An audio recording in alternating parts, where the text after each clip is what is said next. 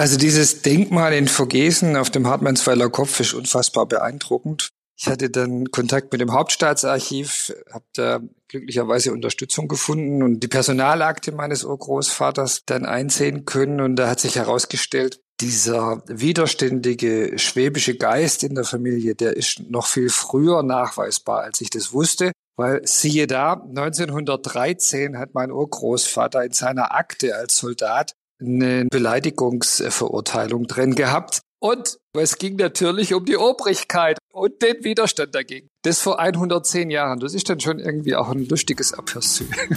Herzlich willkommen zum Mutmach-Podcast von Funke mit Suse, Paul und Hajo Schumacher.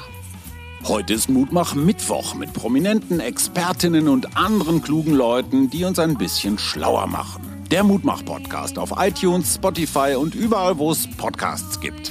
Gerne abonnieren, das ist für euch kostenlos, aber für uns ein Kompliment, das wirklich Mut macht. Und jetzt geht's los. Ja, und es geht los mit ganz herzlichen Grüßen aus der zweitschönsten Stadt Deutschlands, an die schönste Stadt Deutschlands, nach Tübingen. Uns ist heute zugeschaltet Boris Palmer, früher mal Grüner, jetzt Parteiloser, aber immer noch Oberbürgermeister von Tübingen. Herzlich willkommen, lieber Boris Palmer. Ja, schöne Grüße zurück. Ich lasse das mit der Reihenfolge jetzt so gelten. über, über, das, was Sie von Berlin halten, werden wir später noch reden. Sie haben was ähm, vielleicht nicht ganz Selbstverständliches für Politiker gemacht. Sie haben sich eine Auszeit genommen. Wie geht's Ihnen? Mit der Auszeit ging's mir gut.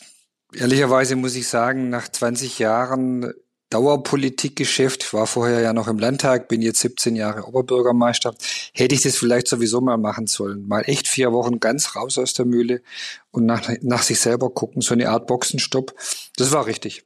Wie muss ich mir das vorstellen? Was haben Sie in der, in diesen Tagen gemacht? Nichts getan, in die Luft geschaut? Bäume umarmt? Das letzte ist nicht meine politische Grundhaltung und das erste kann ich ganz besonders schlecht. Aber ich sage Ihnen mal ein Beispiel, ich will da jetzt nicht äh, irgendwie das trivialisieren und so alles ausbreiten, aber ich habe seit äh, vielen Jahren mir vorgenommen gehabt, eine Tonbandkassette zu finden und abzuhören, von der ich wusste, die muss ich über die diversen Umzüge in irgendeinem Keller haben, weil ich damals äh, als Geschichtsstudent vier Stunden lang mir die Lebensgeschichte meiner Großmutter erzählen lassen habe.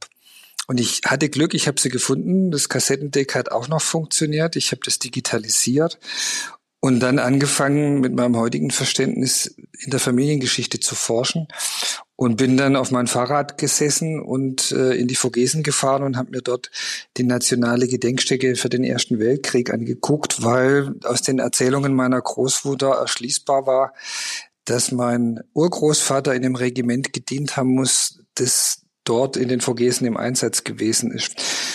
Also so Dinge mal machen, die man immer schon machen wollte, aber natürlich normalerweise nie die Zeit dafür hat. Das war so ein Teil der, des Nutzens dieser Auszeit. Jetzt finde ich das natürlich total spannend, weil ich im Sommer auch auf den Spuren meiner mütterlichen Vorfahren war, allerdings in Ostpreußen. Ähm, was haben Sie da über sich verstanden nach den, nach der Großmutter, die so erzählt hat? Und dem Besuch. Also dieses Denkmal in Vogesen auf dem Hartmannsweiler Kopf ist unfassbar beeindruckend. Wer noch nicht dort war, empfehle ich wirklich, sich das anzuschauen. Das ist ein äh, Gebirgsplateau, so auf 1000 Meter Höhe, über dem Rheintal, wo 30.000 Menschen in den vier Kriegsjahren draufgegangen sind, um die Grenzlinie maximal ein Kilometer in die eine oder andere Richtung zu verschieben. Und wenn man sich das vorstellt und dann das Museum dort anschaut, da verblasst dann ehrlich gesagt auch manches Problem der Gegenwart ein bisschen. Also mhm. der, Stre der Streit um die angeblich falsche Verwendung einzelner Wörter, der ja für mich der Anlass war, dann mich da rauszunehmen, hat da an Bedeutung für mich einfach deutlich verloren. Und so die Fokussierung, was ist eigentlich wichtig im Leben, über solche Dinge denkt man da dann schon intensiver nach. Und äh, dann gab es auch äh, tatsächlich lustige äh, Erkenntnisse.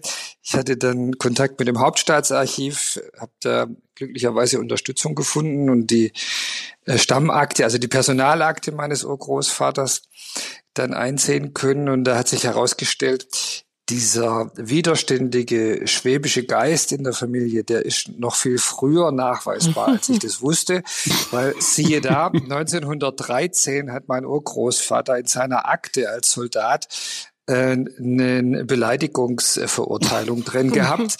Es und ist in den Genen, Sie können ja, nichts dafür. Sie können, ja, Sie sind und, Opfer. Und, ja. und es, da bin ich nicht, aber es ging natürlich um die Obrigkeit ja, und, klar. Den und den Widerstand dagegen. Das vor 110 Jahren. Das ist dann schon irgendwie auch ein lustiges Aperçu. Da, dafür sind Sie inzwischen eigentlich ganz zivilisiert. Also. ich habe gelesen, Sie sind ja auf der Waldorfschule gewesen und habe mich gefragt, ob das vielleicht irgendwie ein Link ist ist zu ihrer Art zu sein heutzutage? Hm. Da würde man ja eigentlich denken, Waldorfschüler machen Eurythmie, malen bunte Genau, das Fa denkt man. Farben, Farben auf Papier und sind zu allen nett. Also da würde mir jetzt keine unmittelbare Erklärung einfallen. Aber waren Sie ein schwieriger Schüler? Also waren Sie immer schon kritisch auch in der Schule? Haben widersprochen? Ja, das war ich. ich, ich also das habe ich. Ich äh, habe widersprochen, ich habe hinterfragt, ich habe kritisiert. Ich kann mich an eine Szene erinnern. Äh, Waldorfschule hat ja manchmal auch so esoterische Elemente. Das können sehr schön mhm. sein, aber muss nicht immer überzeugen. An einen Vortrag, an dem für die gesamte Oberstufe äh, die Levitationsmaschine vorgestellt wurde. Und die Levitationsmaschine, das war etwas, das die kosmischen Kräfte der Sterne einfängt und in das Wasser hineinbringt durch besonders kluge Rührmechanismen. Und äh, ich bin dann äh, da reingegangen und habe auf die Tafel bei der Frage, was ist Wasser, das sollte Levitation erklärt werden, habe ich schlicht H2O hingeschrieben. Und das hat dann durchaus für Kontroversen gesorgt. Sagen Sie, die Großmutter, deren Aufzeichnungen Sie da ähm, im Keller wiedergefunden haben, war das die Ehefrau des Großvaters, äh, der jüdische Wurzeln hatte? Das geht noch weiter. Also ähm, sie war nicht die Ehefrau, aber sie war die Frau. Also mhm. Wie sind die Familienverhältnisse? Mein Vater war uneheliches Kind. Mhm. Und die Großmutter, von der wir sprechen, war die Mutter meines Vaters, ja. Aber sie war nie die Frau meines Großvaters, sondern äh, das war eben Techtelmechtel, würden wir äh, wohl sagen, äh, das dann sofort die Konsequenz der Geburt meines Vaters hatte. Und was das alles für Erschwernisse für sie gebracht hat in ihrem Leben, wie, wie hart es in den 30er Jahren war, uneheliche Mutter mit 20 Jahren äh, eines Kindes zu sein, wo der Vater auch noch Jude ist, das kommt in diesen Erzählungen auch sehr, sehr stark zum Tragen. Ja. Mhm. Jetzt habe ich gelesen, Sie hatten einen Coach und da ich ja selber auch coache, interessiert mich natürlich, ähm, wie was Sie da so erlebt haben oder wie intensiv war das? Hatten Sie da wichtige Erkenntnisse hinterher? Der arme Kerl musste doch erstmal stundenlang mit Ihnen diskutieren, oder? Mm, wir haben relativ schnell eine gemeinsame Sicht auf die Dinge gefunden. Nö, also war jetzt nicht so, dass ich erstmal die Methoden hinterfragt habe, die der einsetzt. da habe ich einfach bei der Auswahl des Coaches drauf geachtet, dass mir das irgendwie liegt. Ja, da macht mir mal so ein Vorgespräch. Ähm, auch da gilt jetzt aus, aus Coaching-Gesprächen zu berichten, da wird es dann schnell lächerlich. Aber ähm, im Grundsatz war für mich vor allem die Frage, ähm, gibt er mir den Rat zu sagen, trainieren Sie sich eher Methoden der Selbstkontrolle an? Also geht es darum, etwas zu verbessern? Mhm. Oder müssen Sie ganz grundlegend etwas verändern? Ja, passt äh, in Ihrer Lebenssituation was nicht zusammen? Und äh, deswegen habe ich auch darauf geachtet, dass der Coach für beides erstmal grundsätzlich qualifiziert ist. Und er hat mir auch äh, im Vorgespräch äh, gesagt, wenn ich zu der Auffassung komme, dass meine Methoden auf Ihre Situation nicht passen, dann sage ich Ihnen das auch, dann beenden wir das und ich verweise Sie an jemand anderen weiter. Und das war für mich so die wesentliche Grundlage. Also was war die, die wichtigste Erkenntnis für mich? Äh, politisch war die Erkenntnis, ich will mir in Zukunft stärker aussuchen, worüber ich mich streite. Also da, wo es sich lohnt, finde ich Streit weiterhin richtig. Ich will jetzt nicht weichgespült sein und zu allem Ja sagen. Aber auf der anderen Seite ist es schon so, dass ich mich auch viel reintreiben lassen habe in sinnlose, zeitfressende Streits, wo gar nichts bei rauskommen kann. Und die beiden zu unterscheiden und sich auf die produktive Form zu konzentrieren, das war für mich so inhaltlich das wichtigste Resultat. Und die andere war die, dass er gesagt hat, nee, also so wie wir miteinander reden, äh, bin ich der Richtige für Sie. Da brauchen Sie sich jetzt nicht auf eine psychotherapeutische oder irgendwie äh, stärker psychologische Beratung dann zu konzentrieren. Wie muss ich mir das vorstellen? Sind Sie da häufiger hingegangen oder das hört sich jetzt an, als ob das so relativ schnell alles geklärt worden sei? Ich bin da schon häufiger hingegangen, klar. Hatte ja die Zeit, dafür war ja auch die Auszeit da. Ah ja. Ich frage mich äh, aus eigenem Interesse einfach mal so vier Wochen raus. Ich bin so erzogen und das ist in meinen Genen, glaube ich, drin. Ich hätte ein unglaublich schlechtes Gewissen, weil ich hätte mir das also meine Psychologenfrau hat mir ja da zum Glück ein bisschen geholfen, aber ich hätte es mir selber eigentlich nicht erlaubt. Kennen Sie das? So Pflichterfüllungsmaniac? Also ich kenne das Gefühl, dass man Pflichten hat und die erfüllen soll, aber bei vier Wochen Abwesenheit hat sich da bei mir jetzt kein schlechtes Gefühl eingestellt. Also das sehe ich andersrum. Wenn man ähm, als Oberbürgermeister die Stadtverwaltung so organisiert hat, dass die vier Wochen ohne einen nicht aushält, dann hat man was ganz, ganz falsch gemacht. Das muss auch ohne mich mal vier Wochen laufen. Sie haben eben gesagt, kurze Zündschnur. Ja, also gerade wenn es um Streits geht. Was haben Sie denn für Tricks gelernt, um mehr in der Gelassenheit zu bleiben oder sich dann eben nicht auf den falschen Schauplätzen zu verkämpfen? Ja, die verrate ich jetzt nicht alle, aber meine Frau kennt sie im Zweifelsfall. Ja, ja, eben, die kennen sie auch. Aber äh, reden wir mal nicht über einen Trick, sondern über einen Gedanken. Ähm, ich fand sehr hilfreich äh, die Überlegung äh, des sozialen Konstruktivismus. Also wenn man sich damit arrangiert, dass bestimmte Dinge aus der Sicht anderer Leute so sind, weil sie sie sich so machen, mhm. dann ist es viel leichter, damit klarzukommen, dass man mit dieser Differenz einfach leben muss. Also sozusagen mit dem Satz, die Situation zu beurteilen, ja, die sprechen jetzt so, das müssen die so machen, weil aus ihrer Sicht verhält es sich halt auch so. Ja. Nur nicht aus, nur nicht aus meiner. Damit lebt sich viel leichter, als wenn man denkt, das kann ja jetzt gar nicht wahr sein, das, mhm. das geht doch gar nicht das, das muss doch jetzt aber auch wirklich, ja, verstehen Sie? Mhm. Dann kommen, dann kommen Sie natürlich viel leichter in diese kurze Zinsschnur rein. Klar. Du, arbeit, du arbeitest das immer Perspektivwechsel. Perspektivwechsel, ne? Versetz dich in den anderen und guck dir das an. Gut, also das Thema kennen wir. Lassen wir uns nach Tübingen kommen. Äh, wir haben in den letzten Monaten aus allen Teilen der Republik, aus allen Kommunen gehört, äh, die Lage, was die Unterbringung, Versorgung Geflüchteter angeht, ist dramatisch. Wie ist es in Tübingen? Hm, wir sind doch ein Mutmacher-Podcast. Ja, oder? dann erzählen Sie doch mal, Sie haben doch bestimmt eine unorthodoxe Lösung gefunden. Also ich hätte Lösungsvorschläge, die darf ich aber meistens nicht umsetzen. Von daher ist es tatsächlich nicht so trivial. Das wären wir beim Thema der Bürokratie. Aber ich fange mal mit dem Positiven an. In Tübingen müssen wir bisher keine Hallen belegen. Mhm. Das gibt's ja andernorts durchaus auch schon, dass Zeltstädte aufgebaut werden und Hallen belegt. Müssen wir in Tübingen bisher nicht. Ähm, warum haben wir das bisher geschafft? Zwei wesentliche Gründe. Zum einen gab es tatsächlich eine überraschend große Bereitschaft privater Vermieter an Geflüchtete aus der Ukraine zu vermieten. Da sind also offenbar auch Wohnungen jetzt bereitgestellt worden, die längere Zeit halt nicht auf dem Markt waren. Das hilft. Und zum anderen haben wir äh, ein eigentliches Problem äh, zur Chance gemacht. Was meine ich damit? Mutmacher-Podcast. In der Krise liegt die Chance. Ähm, Bauen ist so unfassbar teuer geworden. Zinsen, Baupreise, mhm. Material und so weiter, dass unsere städtische Wohnungsbautochter nicht mehr in der Lage ist, das ursprüngliche Programm abzuarbeiten. Das geht einfach nicht mehr. Das ist nicht darstellbar. Überall im Land. Jo, äh, wir machen immer noch einen relativ großen Teil des äh, Originalprogramms, aber wir müssen trotzdem irgendwie schieben und strecken. Und dann haben wir uns dafür entschieden, dass wir Sanierungsprojekte, die eigentlich fest eingeplant waren, nach hinten schieben und dadurch Wohnraum frei bekommen zur Zwischennutzung. Das heißt, wir geben jetzt äh, eigentlich für den Abbruch oder die Sanierung vorgesehene äh, Bauvorhaben ähm, geben wir frei für die Unterbringung von Geflüchteten, verschieben das und äh, können dadurch tatsächlich im Moment in Tübingen das alles in Gebäuden unterbringen, die auch mal ursprünglich für Wohnen gedacht waren. Aber die sind auch noch bewohnbar. Also da ist die auch eine Heizung noch bewohnbar, drin. Ja, okay. Sind schon noch bewohnbar, aber halt sehr schlechter Standard, weil eigentlich ja, wie gesagt, zur Sanierung oder zum Abbruch vorgesehen. Dadurch haben wir uns jetzt ein bisschen über die Runden geholfen, aber sowas ist offensichtlich endlich. Ja. Sie können ja nicht äh, beliebig viele Projekte ähm, stornieren, schieben nach hinten, dann gibt's gar keinen Fortschritt mehr beim Wohnraum, sondern das kann man nur für eine gewisse Zeit machen.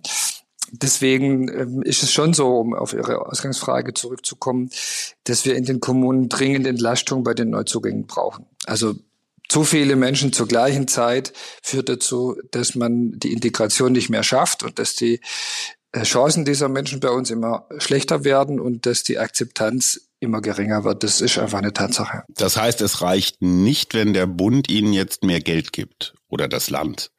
Das wäre hilfreich, aber würde das Problem nicht im Kern lösen.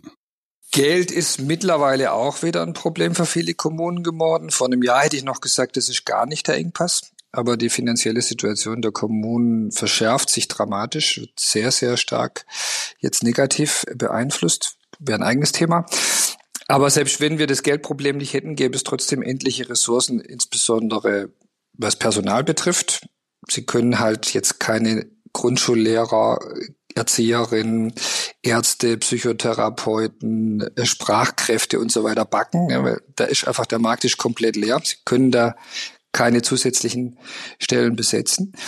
Geht teilweise bis hin zu Bereichen wie Jugendhilfe, äh, also einfach Fachkräfte sind nicht zu bekommen.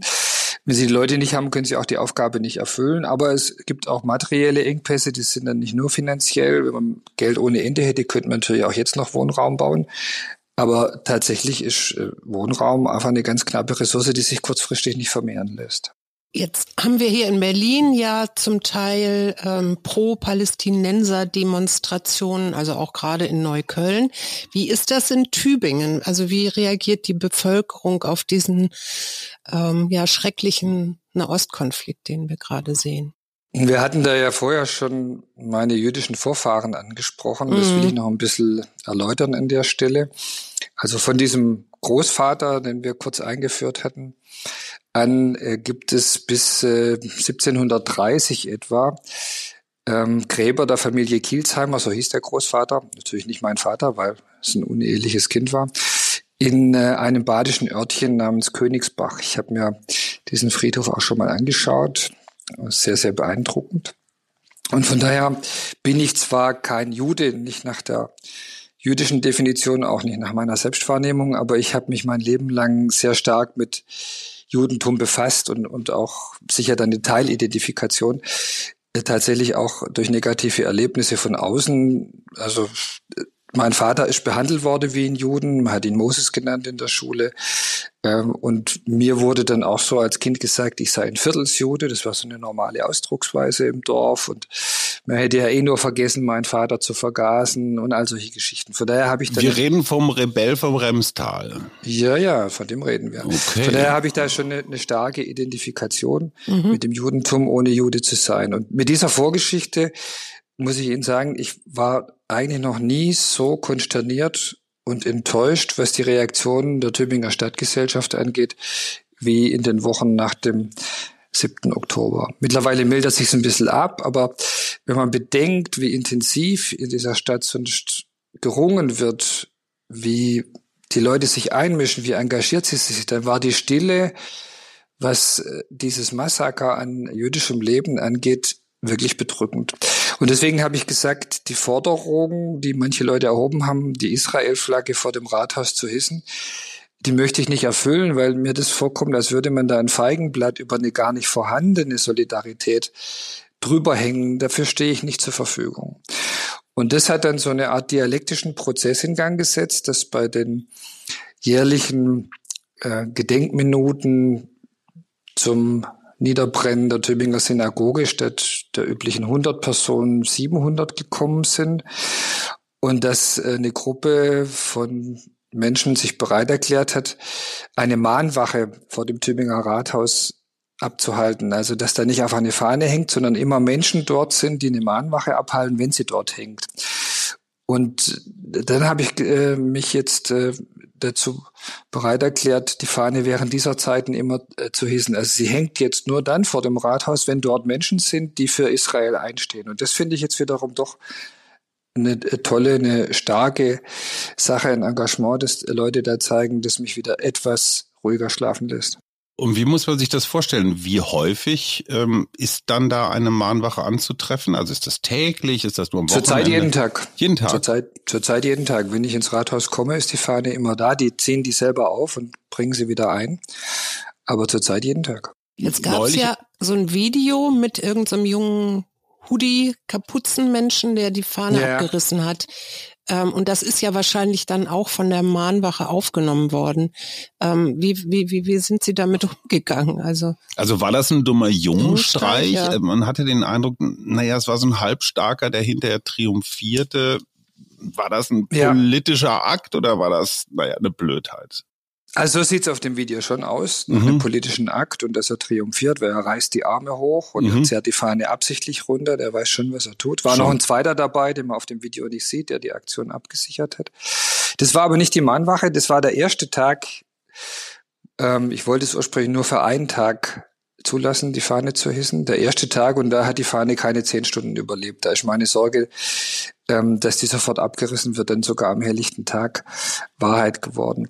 Mhm. Ich kann es nicht beweisen, aber was ich in der Stadt erlebe, ist, dass gerade junge arabischstämmige Männer sich sehr aggressiv und sehr einseitig auf die Seite der Palästinenser stellen mhm. und alle gängigen Stereotypen über Israel und dessen Schuld an dieser Entwicklung sehr laut von sich geben. Das passiert mir selbst beim Einkaufen im Supermarkt, dass ich da auf die Art und Weise attackiert werde, weil jetzt die Fahne hängt. Oder als ich gerade ins Rathaus gekommen bin, kommt mir eine junge Frau entgegen, ähm, empört. Äh, Sie können das überhaupt nicht begreifen, was hier passiert. Dann frage ich was? Ja, dass da nur die israelische Fahne hängt und nicht auch die Palästinas.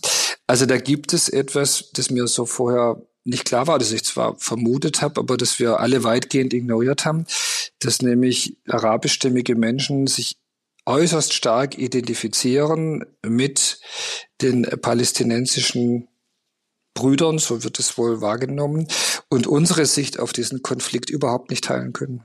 Was mich dabei wundert, ich meine, Tübingen ist Studentenstadt. Wir leben, wir erleben es überall auf der Welt, dass gerade an Universitäten offenbar es schick ist, anti-Israel zu sein. Erleben Sie das in Tübingen auch? Sie haben gerade von arabischstämmigen Menschen geredet. Ich rede jetzt von Studierenden, wahrscheinlich eher linksorientierten.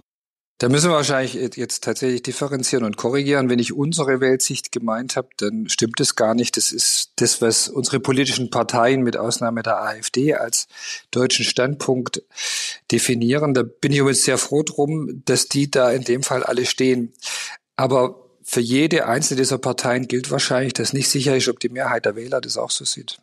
Mhm. Da muss man echt ein Fragezeichen dran machen. Und das hat verschiedene Gründe. Da gibt es natürlich die Rechtsorientierten, für die das noch nie die eigene Überzeugung war. Ich bin überzeugt, dass wir von der AfD zu dem Thema so wenig hören, weil die das taktisch gerade ganz geschickt finden, dass andere dadurch mhm. in den Fokus kommen. Ja, ist die AfD still, haben die Muslime mehr Ärger. Mhm. Aber nicht, weil nicht, weil die jetzt plötzlich äh, die deutsche Staatsräson übernommen hätten und sich zu Freunden der Juden erklären wollten, sondern aus taktischen Motiven. Dann haben wir haben wir gerade drüber gesprochen, ähm, den muslimisch-arabisch-migrantischen äh, Kontext. Und da gibt es ganz ohne Zweifel die von mir beschriebenen Haltungen zu diesem Konflikt. Und dann gibt es etwas, das eigentlich am meisten Sorge machen müsste, weil diese beiden Gruppierungen, die verhalten sich noch so, wie man es normgerecht erwarten kann. Mhm. Ist jetzt nicht so überraschend eigentlich. Ja? Aber die dritte Gruppe ist überraschend und die muss uns äh, besorgen, dass nämlich diejenigen, die eigentlich die Träger der Gedanken von Toleranz und Solidarität sein sollten, also mhm. gerade die akademisch Gebildeten, die jungen Leute, die Universitätsangehörigen, dass bei denen sehr viele dabei sind, die sich da anders positionieren, nämlich gegen Israel. Und mir scheint es, je länger ich das betrachte, umso plausibler, dass da ideologische Gründe dahinter stehen. Was meine ich damit? Die sogenannte Wokeness teilt die Welt ja ganz neu auf. Und äh, in der dort dominierenden Täter-Opfer-Weltsicht sind die Palästinenser People of Color, das heißt per se schon mal entrechtet. Und wenn dann noch postkoloniale Theorien hinzukommen, dass Israel quasi eine imperialistische Macht ist, die auf fremdem Boden Besatzungsstatut ausübt, dann äh, kommen da verschiedene moderne Theorien an den Universitäten in einem Punkt zusammen, dass nämlich eine Täter-Opfer-Umkehr begründet werden kann. Da wird Israel plötzlich zum Täter, zum Schuldigen an dem ganzen Konflikt. Und äh, das, das, was eigentlich auf den ersten Blick offensichtlich sein sollte, nämlich dass die Hamas mit diesem entsetzlichen, menschenverachtenden Überfall ganz eindeutig den, die Schuld an den jetzigen Zuständigen hat und niemand sonst. Das kann dann über mehrere Stufen der ideologischen ähm, Neuformulierung plötzlich komplett ins Gegenteil umgekehrt werden, weil das sind alte weiße Männer, imperialistischer Staat und die unterdrücken ein Volk, das schon immer von Kolonialismus ähm, äh, betroffen war und deswegen äh, spielt es jetzt gar keine so richtig große Rolle, was am 7. Oktober passiert ist. Ich glaube, dieser Mechanismus läuft ab mhm. und der muss uns sehr zu denken geben, weil der auch andere gesellschaftliche Bereiche noch betreffen kann. Aber hier im Fall von Israel wird es jetzt besonders sichtbar. Ich möchte da einmal kurz rein, weil Sie haben ja mit Ihrem Coach äh, das Thema angegangen, so zu überlegen, wie man eine etwas kurze Zündschnur vielleicht verlängert. Äh, und vor allen Dingen Stichwort Perspektivwechsel. Sind Sie heute nach dieser Auszeit eher in der Lage, diese Perspektive nicht zu übernehmen, aber sich da rein zu versetzen? Ich meine, Sie haben das ja gerade relativ schlüssig erklärt. Wenn man in diesen Denkfiguren drin ist, ja, dann helfen auch Diskussion wahrscheinlich gar nicht so viel. Das wäre jetzt meine Hoffnung, dass meine ausführliche Erklärung dieser Position zeigt, dass ich tatsächlich den Perspektivwechsel versucht habe. Mhm, mhm. Und jetzt ist aber natürlich der nächste Schritt, dann nicht dabei stehen zu bleiben und zu sagen, na ja gut, da gibt's halt verschiedene Perspektiven. Man kann ja auch den Holocaust so oder so oder so betrachten weil das nun halt auch nicht die Konsequenz sein kann. Mhm. Es gibt, gibt eben Dinge, die kann man nicht relativieren und ich finde, jede Art von Relativierung dieses Massakers ist unzulässig. Wie man jetzt da weiterkommt, ist allerdings eine spannende Frage. Wäre vielleicht wieder ein eigener Podcast. Also wie kann man Menschen, die sich diesen ideologischen Deutungsmustern der Welt angeschlossen haben, davon überzeugen, dass sich das auf diesen Fall nun wirklich nicht anwenden lässt, auch wenn sie vielleicht in anderen Konstellationen einen guten Punkt haben? Meistens ist es ja bei Weltanschauungen tatsächlich so, dass das Sachen vereinfacht. Ja, also ich, ich bekenne mich zu einer Seite und das Opfer. ist ein genau Ideal. Ähm, da hinten sind die Bösen, ich gehöre zu den Guten und so weiter. Meinen Sie, das hängt auch mit unserer Komplexität zusammen? In dem Fall glaube ich das nicht, auch wenn ich das allgemein äh, verstehe, was Sie sagen. Ich habe den Eindruck, dass hier nicht so sehr Komplexitätsreduktion, sondern das Bedürfnis auf der richtigen Seite zu stehen, ganz stark im Vordergrund steht. Mhm. Also wenn man mit diesen jungen Leuten spricht, dann sind die hochmoralisch, dann sind die hoch engagiert und auch noch hochgebildet und hochintelligent und damit eigentlich die originären Ansprechpartner in der Gesellschaft zu tragen. Mhm. Und jetzt, jetzt äh, driften die aber plötzlich ab und ähm, vertreten Theorien, die am Ende die Gesellschaft komplett zerlegen, falls sich nicht alle ihrer Auffassung anschließen. Ne, wenn alle einer Meinung sind, ist das ja unproblematisch. Aber der Anspruch, den diese Ideologien auf Deutung der Welt haben, ist ziemlich absolut und führt zu dem Paradoxon, dass diejenigen, die die Toleranz vor sich hertragen, plötzlich eine gravierende Intoleranz gegenüber anderen Meinungen entwickeln. Und das ist für eine demokratisch verfasste Gesellschaft hochgefährlich. Das meinte ich mit, hier wird was sichtbar im mhm. Israel-Konflikt, was unsere Gesellschaft selbst auch schon erreicht hat, mhm. dass nämlich Grundfesten demokratischer Auseinandersetzung erschüttert werden, weil man vorab schon definiert hat, was gut und böse ist. Und diese Dichotomie, die führt natürlich äh, dann tatsächlich dazu, dass Kompromisse und Diskussionen kaum noch gelingen können. Sie haben gerade schon, wenn ich das richtig verstanden habe, so leichte Irritation geäußert, dass wir auch in unserem Selbstverständnis, Stichwort Aufarbeitung, ähm, vielleicht so einen kleinen Realitätsschock erlitten haben. Wir dachten ja, ich sage jetzt mal so paternalistisch, wir, dass wir das eigentlich ganz gut gemacht haben und die vielen Gedenktage und die vielen Workshops und die Stolpersteine, Mahnmale, Mahnmale zum Teil auch Reaktionen von Menschen aus anderen Ländern, die sagen, Mann, ihr Deutschen habt das aber toll gemacht. Wir hätten da in unserer Geschichte auch noch ein paar Sachen aufzuarbeiten. Wir haben uns vielleicht ein bisschen sicher gefühlt, oder? Also wie gesagt, dass wir jetzt immer mal in Anführungsstrichen. Wir haben uns da auf was verlassen, was, was es so gar nicht gab. Na, so weit geht's nicht. Es gibt's schon. Also, da sind viele Menschen drin involviert, aber wir haben, glaube ich, unterschätzt, wie groß die Zahl derjenigen ist, die das mehr oder weniger unbeteiligt beobachtet haben und sich deswegen jetzt auch nicht positionieren. Also diese Stille, die ich eingangs beschrieben mhm. habe, die macht mir schon deutlich, wie viele Leute in Deutschland sich da jetzt nicht mit Israel solidarisieren können oder wollen.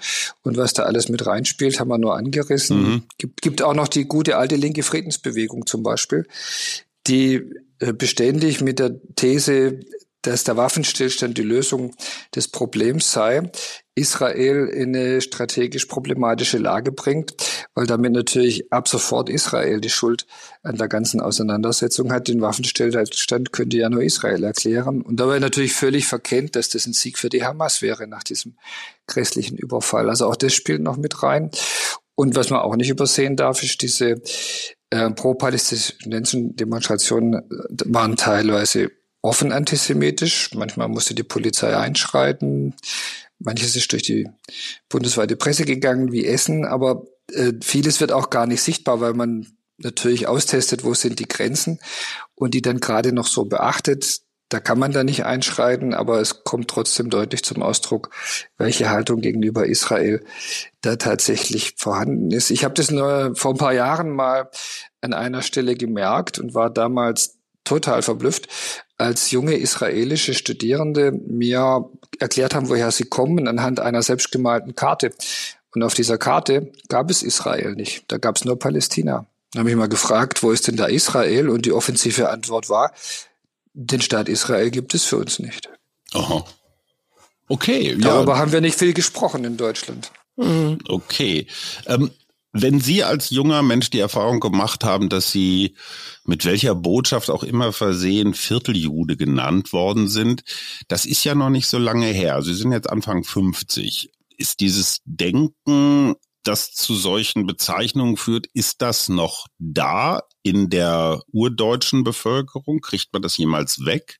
Davon merke ich nicht mehr viel. Also das mhm. verorte ich tatsächlich stark in meiner Jugend. In den 80ern war das sehr präsent. Und äh, die Geschichte von Aiwanger erklärt sich mir dadurch eigentlich ganz gut. Aber diese Art von Ressentiment erlebe ich wenig bis gar nicht mehr.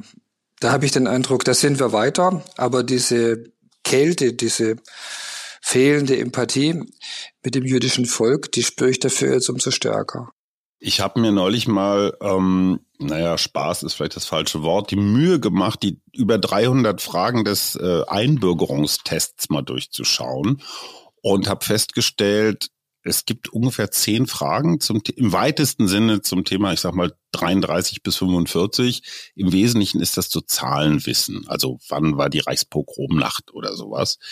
Das ist jetzt kein Test, mit dem man die Einstellung von Migranten und Migrantinnen wirklich zuverlässig ermitteln könnte. Wir reden ja häufig, und Sie haben es ja auch gesagt, ähm, in arabischen Kulturen gibt es Israel zum Teil gar nicht müssten wir bei Menschen, die zu uns kommen wollen, sowas wie eine, naja, so ein Antisemitismus-Check machen? Naja, bei so Papierchecks kommt ja nichts raus, weil es sehr leicht ist, taktische Antworten zu geben. Gespräch. Ja, ich habe auch noch nie angegeben bei der Einreise in die USA, dass ich Sprengstoff bei mir führe, obwohl ich es immer gefragt werde. Ja, ja, also, klar. klar, das Kilo Koks war auch dabei. Ja, ja, ja logisch. Das ist, äh, nicht so effektiv. Gut, aber in einem Gespräch zum Beispiel. Wir kennen ja. die Gewissensprüfung von der Bundeswehr ja. damals. Oder ist das eine absurde Idee? Und die war auch nicht so richtig erfolgreich. Nee. Ich, ich habe tatsächlich keine gute Lösung parat. Ich habe gestern mal einen Versuch gemacht, der war aber auch nicht wirklich erfolgreich. Ich habe das jährliche Treffen mit den Vertretern der internationalen Vereine genutzt, um einmal kurz zu schildern, was wir jetzt gerade besprechen, wie es mir damit geht und wie problematisch es für mich ist, wenn junge arabische Männer solche Stereotypen so offensiv auf Tübingens Straßen vertreten und dass ich der Meinung bin, dass wir dagegen gemeinsam arbeiten müssten. Der desillusionierende Effekt war aber, dass mir auch die Vertreter der Vereine vorgehalten haben, dass ich mich einseitig auf die Seite Israels stelle und dass mhm. das nicht zulässig sei und was ich alles aus der Geschichte falsch verstanden hätte. Also äh, diese Weltsicht ist offensichtlich sehr tief verankert. Und da muss man sich wahrscheinlich eher damit anfreunden, dass man weiß, wenn Menschen aus diesem Kulturkreis zu uns kommen, bringen die das mit in ziemlich großer Zahl. Und wenn ich das mal weiß und anerkenne, dann finde ich vielleicht auch einen Umgang damit da mhm. habe ich jetzt mhm. keine Einzellösung dafür. Aber bisher haben wir uns, glaube ich, über diese Frage einfach gar keine Gedanken gemacht, sondern angenommen, na ja, mhm. wir diskutieren das einmal, erklären den in Deutschland gibt es eine Staatsräson und gut ist. Und das funktioniert offensichtlich nicht. Mhm. In dieser deutschen Staatsräson steht ja die Sicherheit Israels ganz oben. Was verstehen Sie selber darunter?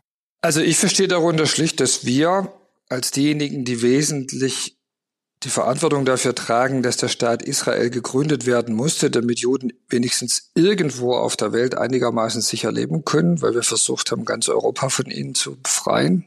So war ja mhm. die Lesart, ja, sie alle zu vernichten, dass wir in der Folge mit die Verantwortung dafür tragen, dass Juden in diesem Staat sicher sind. So verstehe ich deutsche Staatsräson. Ich finde allerdings, dass er für gesellschaftliche Debatten wenig taugt, schon weil er so abstrakt ist. Ja. Also mhm. Also die, Sta die Staatsräson übersetzt sich schwer in persönliches Verhalten. Und da finde ich es dann wichtiger, dass man sich da eindeutig positioniert. Nochmal, ich kann einfach gar nicht verstehen, dass man überhaupt irgendwie auf den Gedanken kommt, dass es Gründe oder Rechtfertigungen geben könnte dafür, äh, über Nacht äh, mhm. mit 3000 Leuten in ein Land einzufallen und jedes Kind und jede Oma, die man finden kann, entweder abzuschlachten oder zu entführen. Mhm. Da kann passiert sein, was will vorher. Das ist einfach ein Massaker, es bleibt ein Massaker und da finde ich, muss einfach klar sein, wo man als Mensch steht. Und mhm. alles, was, was da zur Relativierung führt, ist offensichtlich ein Problem einer bestimmten Weltsicht. Mhm. Die, äh, Robert Habeck hat sich dazu ja auch geäußert und ist, glaube ich, millionenfach geklickt worden. Wie fanden Sie das? Wohltuend. Da war ich wirklich erleichtert, weil ich lange darauf gewartet habe, dass sich jemand so klar in dieser Frage positioniert und fast schon den Eindruck hatte, das ist jetzt schon ein bisschen taktisch. Ja. Man will sich ja auch nicht mit zu vielen Menschen in der Gesellschaft insbesondere mit Wählern äh, dann streiten. Mhm. Ja, also so das Gegenstück zu dem, was wir vorher besprochen mhm. haben. Äh, jeden Streit äh, sich ans Bein zu binden, ist falsch.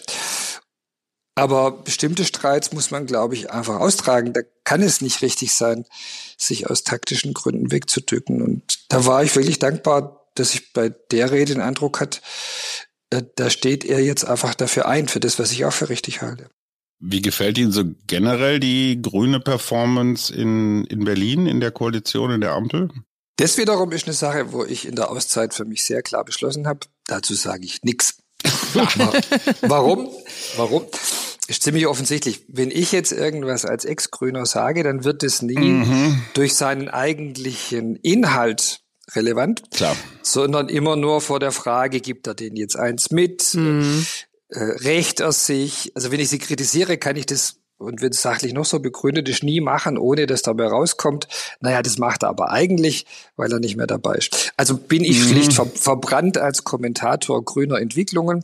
Dass ich die aufmerksam beobachte, dürfen Sie mir glauben, aber ich, ich äußere mich dazu öffentlich nicht. Sie könnten ja die FDP verdammen, das kommt immer gut an. Das könnte ich natürlich machen. Also andere Parteien bewerten kann ich jetzt jederzeit, aber Sie haben mich ja nach der grünen Performance gefragt.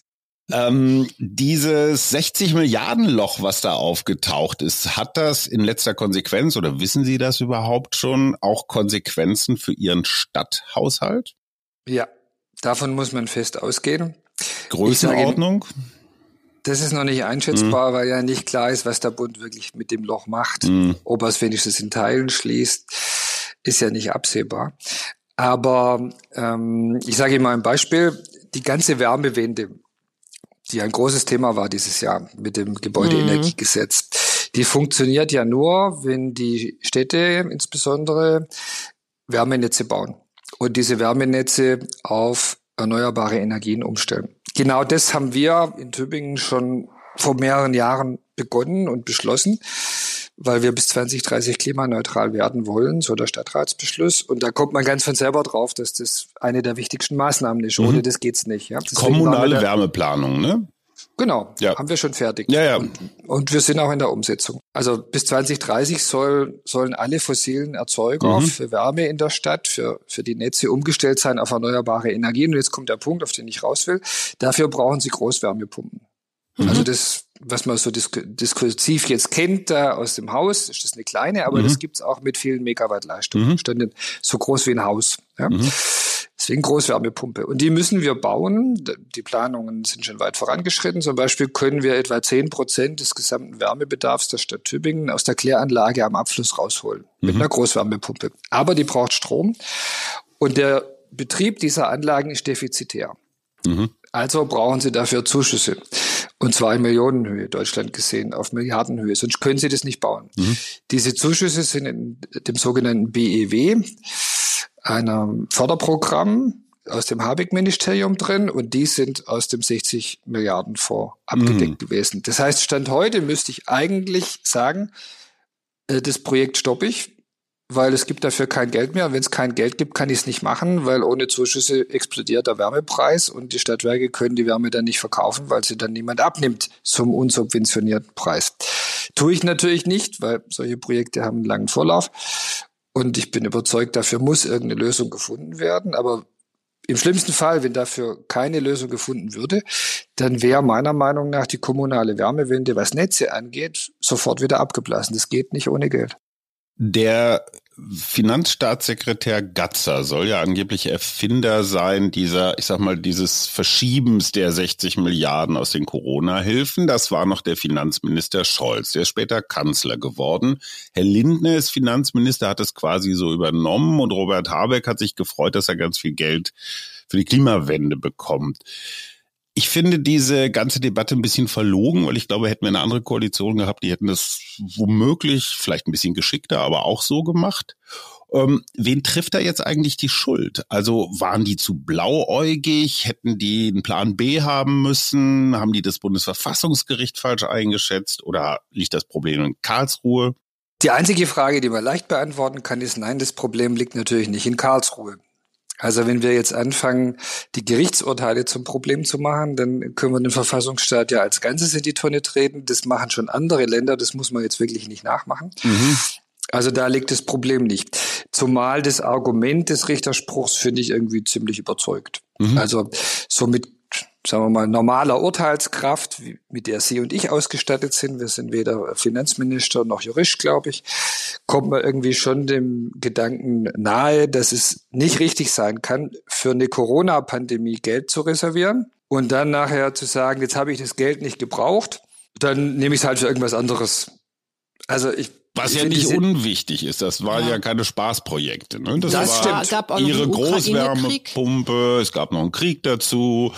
Also so, so ein bisschen Ausnahmetatbestand lässt sich konstruieren. Absolut, aber genau das ist ja nicht passiert. Mhm. Also das Verfassungsgericht wäre ja gar nicht ins Spiel gekommen, wenn die nicht gesagt hätten, wir nehmen das Corona-Geld und buchen es um, mhm. sondern gesagt hätten, das Corona-Geld geben wir zurück. Jetzt machen wir einen neuen Vorwurf, weil wir haben ein neues Problem. Dafür mhm. erklären wir jetzt auch wieder halt einen Ausnahmezustand und dann füllen wir den Topf, um dieses neue Problem zu lösen. Da hätte das Verfassungsgericht ja gar nichts gegen gesagt.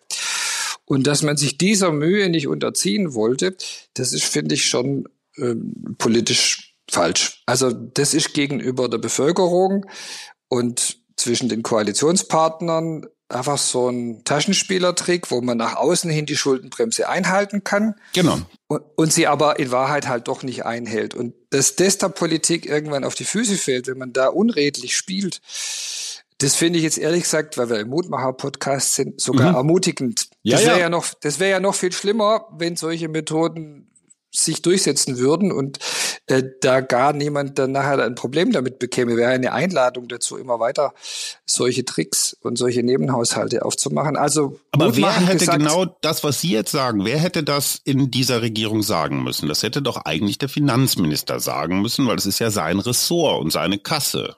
Da der von der FDP stimme ich Ihnen jetzt einfach zu, oder? die, Dieses politische Geschäft ist so schmutzig, Herr Palmer. Was wünschen Sie sich denn vom Kanzler? Also ja. der ist ja auch schwer immer wieder umstritten in seiner, in seinen wenigen Äußerungen, sag ich jetzt mal ja. so ganz Also vielleicht ist es mit der Schuldzuweisung auch gar nicht die richtige Frage, ja, wer hat die Schuld? Ähm, sondern eher die Frage, was machen wir denn jetzt damit? Mhm. Also ich finde, konstruktiv wäre es gut, wenn der Bundeskanzler hier Führung zeigt. Die habe ich immer mal wieder vermisst, seit der Bundeskanzler ich glaube, da sind Sie nicht allein. Ja, könnte sein. Und was könnte Führung hier heißen? Wenn er sich offensiv hinstellen würde und sagen, Leute, das war jetzt echt ein Fehler, Murks gebaut, war sogar meiner, ja, weil mhm. habe ich erfunden, mhm. habe ich erfunden das Ding. Mhm. Deswegen mache ich jetzt auch meinem Finanzminister keinen Vorwurf. Mhm. Ja, Fehler sind immer die Fehler des Chefs, das ist auch ein eiserner Führungsgrundsatz.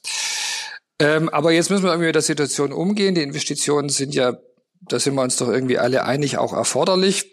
Wir machen vielleicht zehn Prozent weniger, weil irgendwie muss man auch auf knappe Mittel reagieren, aber im Grundsatz wird das Programm gemacht. Und deswegen erklären wir jetzt eine neue Notlage. Mhm. Ja, und die Not Notlage ist begründet aus Krieg und Klima. Mhm. Dafür brauchen wir jetzt Geld, das kann man nicht abweisen. Jetzt machen wir uns ehrlich und der Bundestag beschließt es. Und ich hoffe, dass die Union der Einladung auch folgt, dass wir das gemeinsam machen. Wir brauchen zwar keine Verfassungsänderung dafür, aber eigentlich wäre es gut, wir würden das jetzt sauber klarziehen, dass wir mal die Prioritäten in unserem Staat gemeinsam festlegen, wofür wir jetzt dringend Geld brauchen. Denn was im Moment doch viel schlimmer ist als das Urteil selber, sind die paralysierenden Folgen für die Gesellschaft. Das ja. ist ja fast, mhm. das ist doch fast wie wenn die deutsche Nationalmannschaft jedes Spiel verliert. Unvorstellbar. Sowas wird nie, wird gegen, nie vorkommen. gegen so kleine ja. Länder wie Österreich. Ja, wenn Un sowas passieren würde, wäre auch das, wäre ja auch das ganze Land paralysiert. Das wird natürlich nie passieren. Aber im Ernst, ich finde, das, das ist eine Sache, die ist so gravierend. Da muss man jetzt irgendwie sagen, die, die da Verantwortung haben, die sind in der Lage, das Problem zu lösen. Mhm. Wenn, da der, wenn da der Eindruck entsteht, die können ja gar nichts mehr, ja, da, dann, dann wird's wirklich schlimm. Mhm. Ähm, Sie sind ja nun kein Grüner mehr. Ich fand das sehr interessant, wie Sie es am Anfang erklärt haben, dass es gar nicht so sehr um Ihre Meinung oder Ihre Haltung ging, sondern dass wir bösen Journalistinnen und Journalisten immer Sie angerufen haben, wenn es darum ging, sag mal was gegen die Partei. Ähm, jetzt sind Sie kein. Habe ich das gesagt? Naja, ich habe das mal so zusammengefasst. Ah, okay. Zuspitzen so wie ist. Journalisten ja, so sind. So sind sie.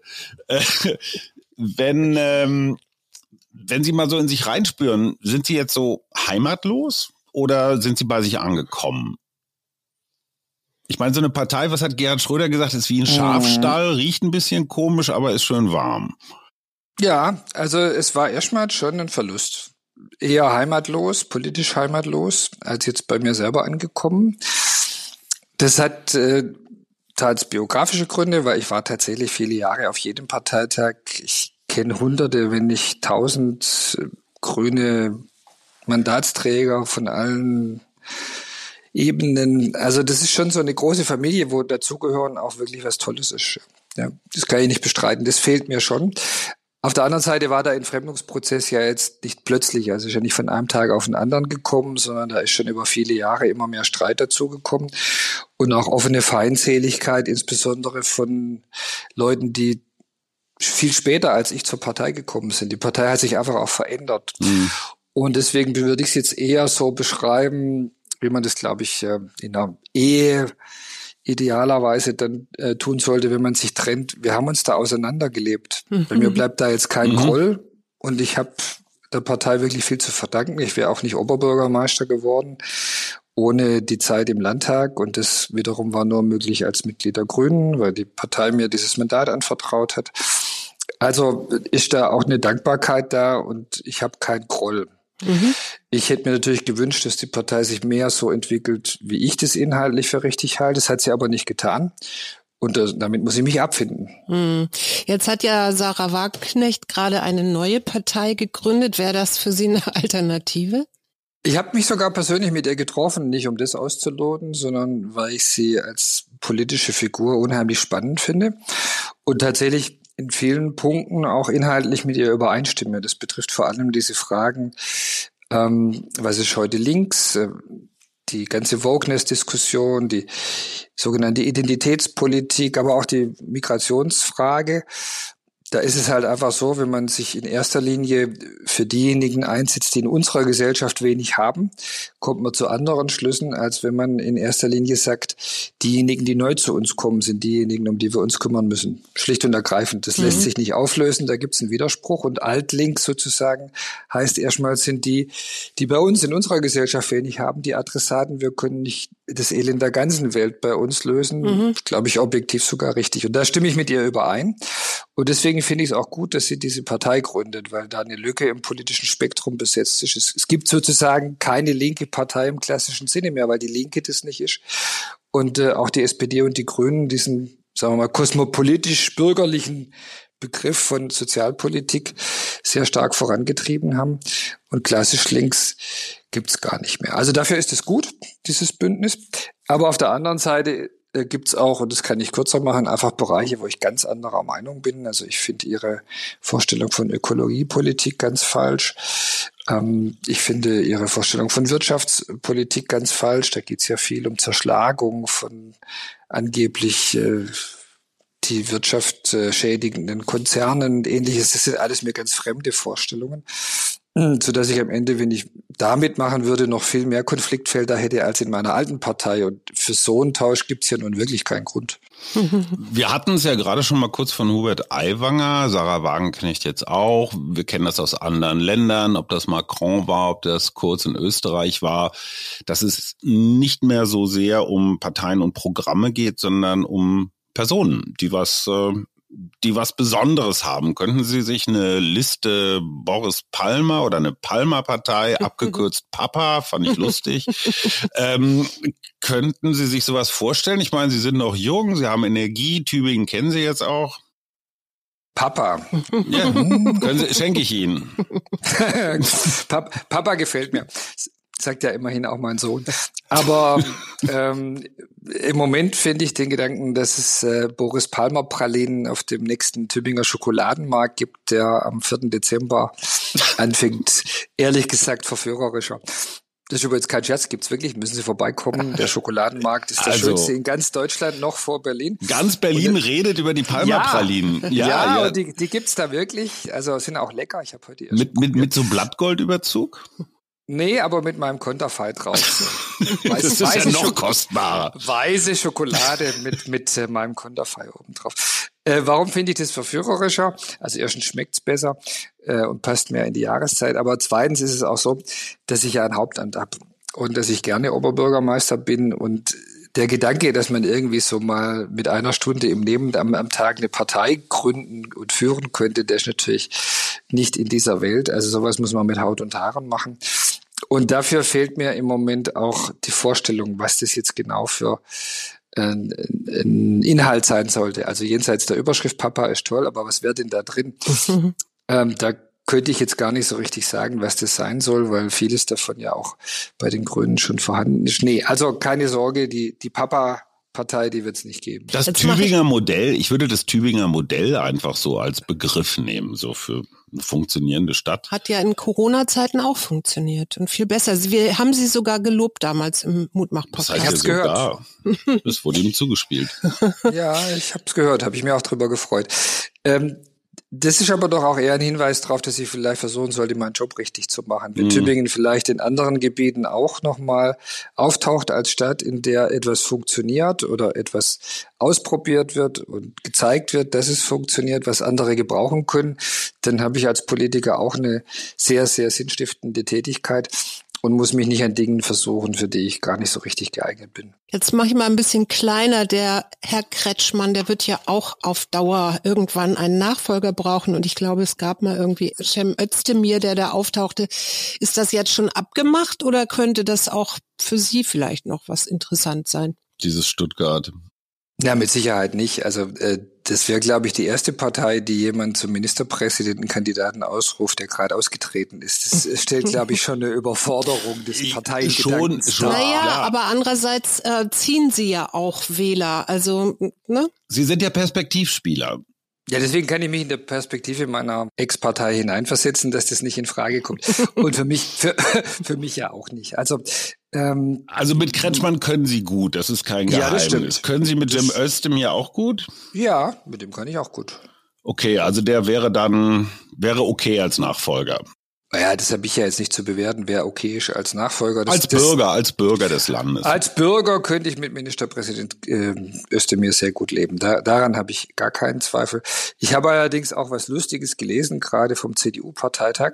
da hat nämlich der CDU-Spitzenkandidat mutmaßliche, ja, mhm. ich glaube, das wird so sein, Manuel Hager gesagt, dass das Erbe von Winfried Kretschmann bei ihm in guten Händen sein werde. Mhm. Das ist auch ein lustiger Gedanke. Hat Sinn für Humor. Die, dass, jetzt die, dass jetzt die CDU schon anstrebt, das Erbe zu verwalten mhm. eines grünen Ministerpräsidenten. Also ich freue mich einfach, dass alle der Meinung sind, dass der Kretschmann das genau richtig gemacht hat und dass alle versuchen, das möglichst so wie er weiterzuführen. Aber der Trend in Deutschland geht ja ein bisschen anders. Ne? Hier in Berlin hätte man eine Regierung mit Grünen mm, machen können, nicht. In Hessen hätte man eine Regierung mit Grünen machen können, nicht. Beide mal eine große Koalition. Sind das zwei singuläre Ereignisse oder ist das so ein Trend, dass die Grünen wieder irgendwie als schwierig, schwierige Koalitionspartner gelten? Die Nein-Partei, die Verbotspartei. Naja, also ich habe darauf äh, ja eine ganz einfache Antwort. Ähm, man muss einfach bei jeder Wahl über 50 Prozent kommen, dann kann auch niemand vers versuchen, einen als Koalitionspartner auszuboten. So habe ich das Problem für mich in Tübingen jetzt dreimal gelöst. Und deswegen kann ich bei so schwierigen Fragen, was man tut, wenn man unter 50 Prozent bleibt, leider nicht mitreden. Ah, okay, okay, okay, ich verstehe schon. Was macht Ihnen Mut? Mir macht Mut, wenn ich mit meinen Kindern auf den Spielplatz gehe und sehe, welche Freude die da dran haben. Mir macht Mut, wenn die Sonne aufgeht und ein schöner Tag anbricht und ich auf eine schöne historische Altstadt gucken kann, die wir tatsächlich jetzt seit fast tausend Jahren ziemlich ähm, unbeschädigt erhalten konnten. Mir macht Mut, wenn ich mit klugen jungen Leuten diskutiere. Danke, danke. Das reicht. Ja, also nein, nein, kluge junge Leute, das nehmen wir gerne. Ja, ja, ja nee, logisch. Klar, äh, ja, das, ich, ich hatte es an noch jüngere gedacht, Ach. nicht an klügere, aber mhm. so, also was, was so 18-, 20-Jährige heute auch alles wissen und können, wo man dann denkt, oh, boah, mhm. war ich, war ich auch schon so in dem Alter. Wir haben jetzt viel über Probleme gesprochen, aber das, das alles gibt's und äh, das macht mir auch Mut. Eine Rechnung haben wir noch offen. Sie haben vor fünf Jahren in Funke-Zeitungen was Gemeines über Berlin gesagt. Zitat, wenn ich hm. dort ankomme, in Berlin, wenn ich dort ankomme, denke ich immer, Vorsicht, Sie verlassen den funktionierenden Teil Deutschlands. Ich würde sagen, es gibt inzwischen auch andere dysfunktionale Teile Deutschlands. Haben oh, Sie ja. das zu korrigieren oder oh, ja. anzupassen? Ich habe schon gedacht, habe schon gedacht, Sie kommen gar nicht mehr mit dem Schönen. Nee, ich habe es bis zum Schluss liegen lassen. Ja, ja. Äh, das, das war damals äh, schnell dahingesagt und hat sich dann irgendwie verselbstständigt, der Spruch. Ich glaube, weil jeder irgendwie wusste, was damit gemeint ist. Aber ich gebe Ihnen recht, wenn wir es wieder ernst äh, beschreiben. Eine meiner großen Sorgen ist, dass unser Staat dann immer mehr äh, Teilbereichen in, sagen wir mal, rote Zonen kommt, ja, wo Dinge mhm. nicht mehr funktionieren. Das Rentensystem kann so auf Dauer nicht laufen ähm, die, die Sache äh, mit der Migration kommt in Bereiche, die wir so nicht mehr halten können. Und jetzt sehen wir es ja, alles ja, klar, auf. Ich glaube, glaub, die, mhm. die Schuldenbremse, ja, mhm. jeder hat so irgendwie das Gefühl, dieser Staat, die Bahn wäre noch so ein super Beispiel. Verkehr ja. generell, ja. Ja, früher gab es einen Fahrplan, heute gibt es unverbindliche Empfehlungen. Also ähm, das macht einem irgendwie schon Sorgen, dass, dass der Staat immer mehr seine Funktionsfähigkeit einbüßt. Den Eindruck habe ich auch und das kommt jetzt auch bis nach Tübingen. Ich habe diese Bemerkung gemacht zu einer Zeit, als es in Tübingen selbstverständlich war, dass man morgens ins Bürgeramt reingeht und dann wird man bedient. Mhm. Mittlerweile haben wir auch zwei Monate Wartezeit. Warum? Weil es diese Fachkräfte einfach nicht mehr gibt. Und natürlich, weil wir immer noch mehr Bürokratie drauflegen und die Prozesse immer langsamer mhm. werden.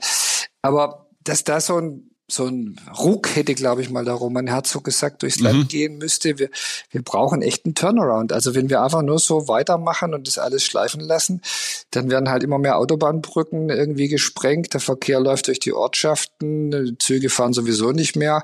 Der Wieselski schreit alles zu Tode. Dann arbeiten wir nur noch Montag bis Donnerstag. Es reicht ja auch Bürgergeld zu beziehen und irgendwie das Geld kommt, ich weiß nicht woher. Also so dieses Gefühl, das, das wird jetzt alles irgendwie, jetzt bin ich wieder gemein, äh, das wird jetzt alles so berlinerisch, ja. Also mhm. das, das ist schon irgendwie problematisch. Ja. Kreuzberg ist in Berlin angekommen. Zum Schluss noch eine private Frage. Können Sie sich erinnern, wann Sie das letzte Mal so richtig ausgelassen getanzt haben auf einer Party oder so und wozu? Ja, das kann ich tatsächlich. ähm, das war während des Tübinger Modells, an das Sie sich ja erinnern. Mhm. Und als wir da die erste Theateraufführung Deutschlands nach vier Monaten Verbotszeit gemacht haben und Tübingen die einzige Stadt war, in der man überhaupt eine Theateraufführung machen durfte. Ja, das war damals so. Wirklich ein besonderer Moment. Da haben wir am Ende, weil das ein Musical war, am Ende dieses Theaterstücks einfach zu äh, einem dieser Songs dann auf der Bühne angefangen rumzutanzen. Ich bin einfach runtergelaufen und habe dann mit den Schauspielern, da sind noch mehr Leute hinterhergelaufen, äh, auf der Bühne dieses Event gefeiert, dass es wieder möglich ist, in Deutschland in einem Theatersaal zusammenzukommen und das zu genießen. Daran erinnere ich mich sehr gut. Wunderbar. Jetzt haben wir doch noch das Hippieske in Boris Palmer rausgearbeitet. Das freut mich sehr. 17 Jahre hat er. Wenn das alles so weitergeht, kommen noch mal 17 drauf. Ganz herzlichen Dank für dieses offene Gespräch, Boris Palmer. Gut ja, vielen Dank auch von mir. Ich danke Ihnen und das macht jetzt Mut, dass Sie mir noch mal 17 Jahre geben. Ach, logisch. Das war der Mutmach-Podcast von Funke. Jeden Montag, Mittwoch, Freitag ganz frisch. Unterstützt uns bei steady.fm, folgt uns auf Instagram oder hinterlasst gerne eine nette Bewertung. Wir hören uns.